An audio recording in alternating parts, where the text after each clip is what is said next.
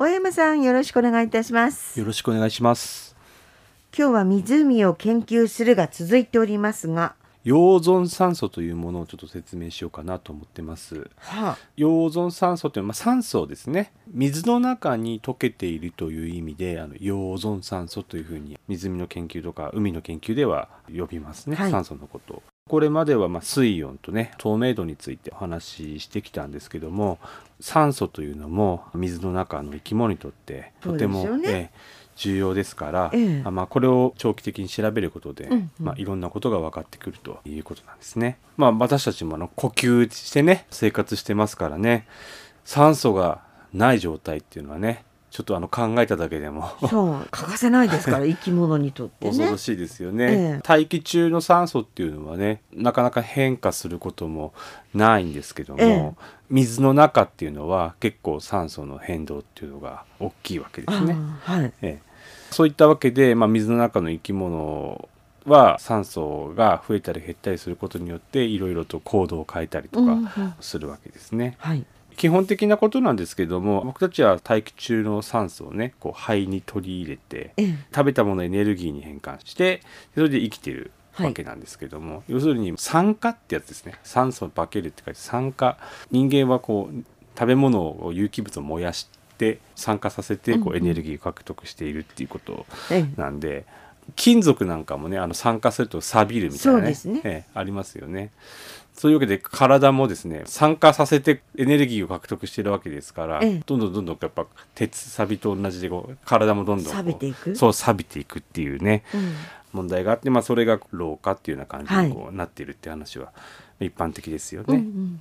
でまあそういうのをなるべくこう老化を抑えるためにはよく寝てあの回復させたりとかね。あとあのビタミンね、うんビタミンは還元剤ですから酸化とは逆の機能を持っているので、まあ、ビタミンを多く取ったり、はい。果物なんかをねええあの取ったりすることで少し体の酸化した部分がこう改善していくみたいな、ええそういう効果があったりとかしますよね。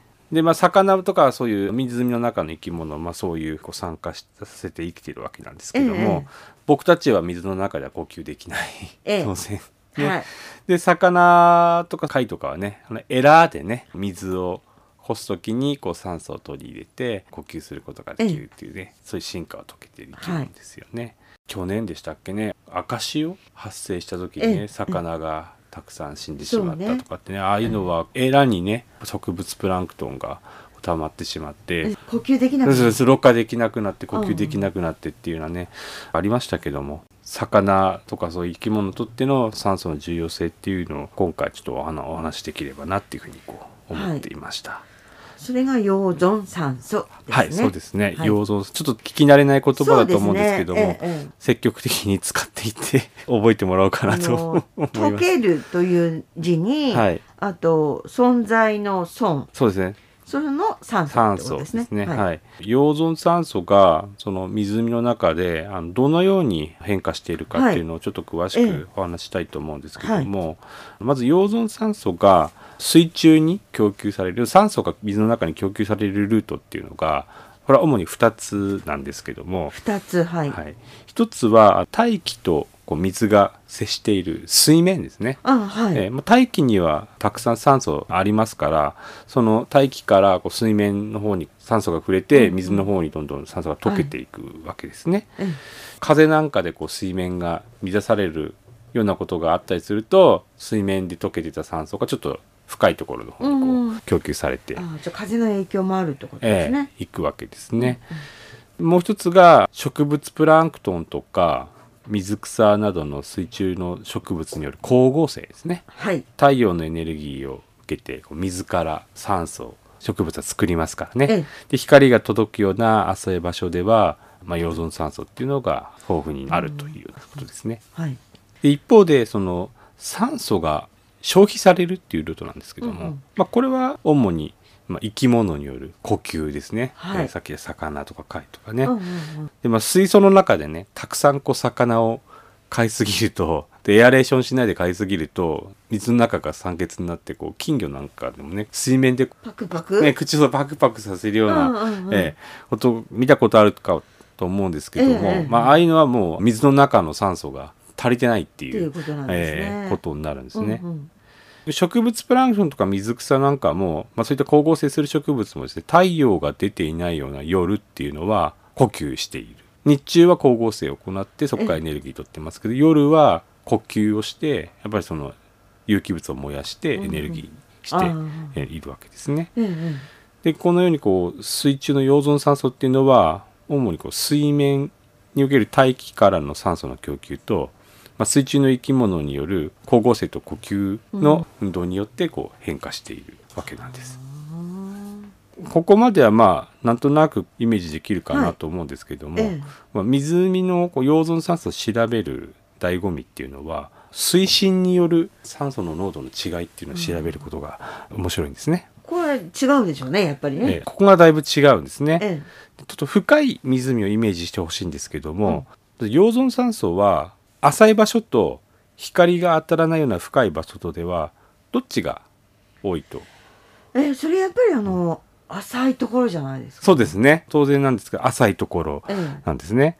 で一般的にその溶存酸素っていうのは水深によってこうどんどん減少していくわけなんですけども、この変化っていうのは前回にお話しした水温とあの密接に関わっていまして、えええ春先とか秋の終わりみたいな水深によってこう水温差がそれほどないような時期っていうのを水が混ざりやすいので、ええ。こう深さに対してほぼ溶存酸素っていうのはああ均一になるんですけども、ええ。夏みたいに上表層の水が温度が暖高くてかくてで深いいところが冷たいみたいに分かれちゃうとこれ水がなかなか混ざらないので、えええ深いところの酸素っていうのがどんどんどんどんこう消費されていって、うんうん。で場合によってはもう無酸素、ええ。えそうなんですか。えへえ。そういうようなあの状態になってしまうんですね。はまあ、特にその湖の底の方っていうのは、まあ、貝とかね、うんうん。あとは虫の幼虫みたいなものとかね、うんうん。そういった動物が生活してますからそこで酸素がなくなってしまうとね。あそう生きていけないですよね。ええそういう生き物が生きていけないと特にその、まあ貝をね漁業としてこう営んでいるような湖っていうのはそこの酸素の濃度っていうのがすごく重要で、うん。特にですねそこの泥におでみたいなね、うんうん。だからそういう有機物がこうはい。たくさんこう溜まってるような場所だとバクテリアがどんどんどんどんこうそういうのをこう分解するのに酸素をガンガンガンガン使うんでそこが無酸素状態になりやすい。んじゃあこれ湖の汚れとも関係してくるわけそうなんですまさにその通りでその一番底の酸素の濃度っていうのは湖のまあ汚れの指標としても注目されているああそうなんですね。わけなんですね。えまあ、そうやってまあ比較的深い湖では下が無酸素状態になって、うんうん。まあ、貝類とかはね無酸素にさらされると死んでしまうんですけども、ええ。魚のようなねまあ、ちょっと動ける、けるやつ上の方にこう逃げていくわけですね、はい、ええ。酸素がある方向、うんうん。ええ。でもちょっとあのイレギュラーなことがあったりするとこう魚こう安心できないわけでええ。例えばまれになんですけども湖の深い部分にこう無酸素の状態ができているような湖で、え台風なんかでね急に強風ガーって吹いて、ええ。そこの無酸素の状態水がこう上に上がってくるようなことがあえるんですね。あ。ええでそうすると無酸素のこう水の塊みたいなのに魚がこう巻き込まれてしまうと一気に魚が窒息して死んでしまうっていうような事象なんかも起こったりするわけああです。そうなんですね、そんなのってでもめったにないんですめったにないですけどやっぱり特にそういう沿岸域とかねあもうそうなんですけどね、はい。大体夏なんですよねそれ起こるのってね。でそれはもうそこが酸欠になっているなってるからってことなんですね、うん。あとはあの青潮ってえ？聞いたことあります？赤潮じゃなくて、え青潮っていうのがあるんですけども。ええ。えあの海がその名の通りか青くなるんですけども、ええええ。これもですね、えっと実はその無酸素とあそうなんですえかえ、関係してまして、えでそこがむちょっと難しい話になるんですけども湖の底とか海の底が無酸素状態になると、ええ。もう酸素ないんでそバクテリアとかが他にどっか酸素ないかって探し始めるんですよ。えええそしてそういう時に使うのがあの硫酸塩とか硝酸塩とかなんか酸素となんか他の原子系がぶっくっついてるようなはいあの、はいものから無理っくり酸素をひっぺがすんですね。まあ自分たち生きていくためにね、ええ。で硫酸塩っていうのは硫酸ですから S ですね。硫黄と酸素がくっついたものなんですけども。SO2? SO2 ですそうですね。SO2 からその O を引き剥がすんですね。酸素がないから。え えまあねそうでしょそううねいう特殊なバクテリアがいるんですけども、ええええ。そうすると S はどうなるかっていうと、はい。これが厄介で硫化水素を作っちゃうんですねこの S が。水素とくっついて、今度はね、ええ。で話されちゃうとね。硫化水素がボコボコとこう水面に上がってきてちょっとなんか硫化水素臭するなみたいな夏場のそういう汚れた汚い沼とかはそういうことがあるんですけどそういうのは下が無酸素でバクテリアがすごく活動してる。そういうことなんですね、ええ。である時こう風なんかでさっきの無酸素の水海みたいな感じでガーッとこう硫黄のたくさん溶けた水が上がってくると、今度これがですね硫黄がコロイドっていうなんかちょっと微粒子を作るんですね。はい。えーでその微粒子が青い光を跳ね返しやすい性質を持っているので、だから。えーその青潮っていうのの正体っていうのはその硫黄とかそういうもので作られた微粒子のコロイドっていうものが正体なんですね。